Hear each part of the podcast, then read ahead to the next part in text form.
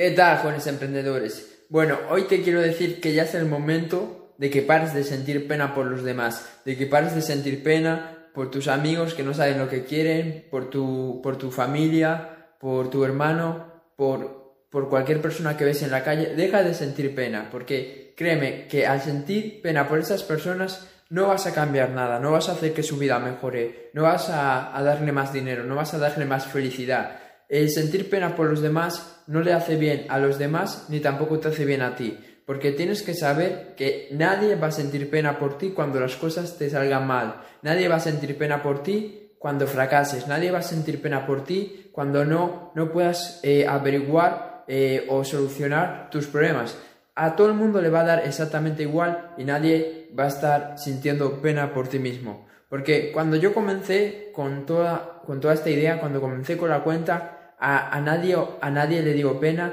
a nadie, a nadie le di pena, nadie sintió pena por mí, nadie sintió pena porque no, no, no, no lograra crecer la cuenta, nadie sintió pena por, porque todo el mundo me criticaba, nadie sintió pena por verme que tenía una idea y que luchaba por ella, nadie sintió pena por mí en los malos momentos y nadie lo va a hacer por ti.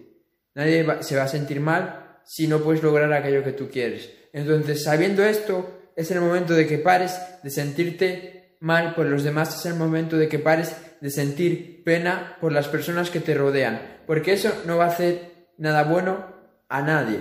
a nadie. Entonces, deja de sentir pena por los demás y recuerda que nadie va a sentir pena por ti cuando las cosas te salgan mal. Entonces, sigue para adelante y no sientas pena por los demás. Eso es todo, espero haberte ayudado, comparte este vídeo si te gustó y chao.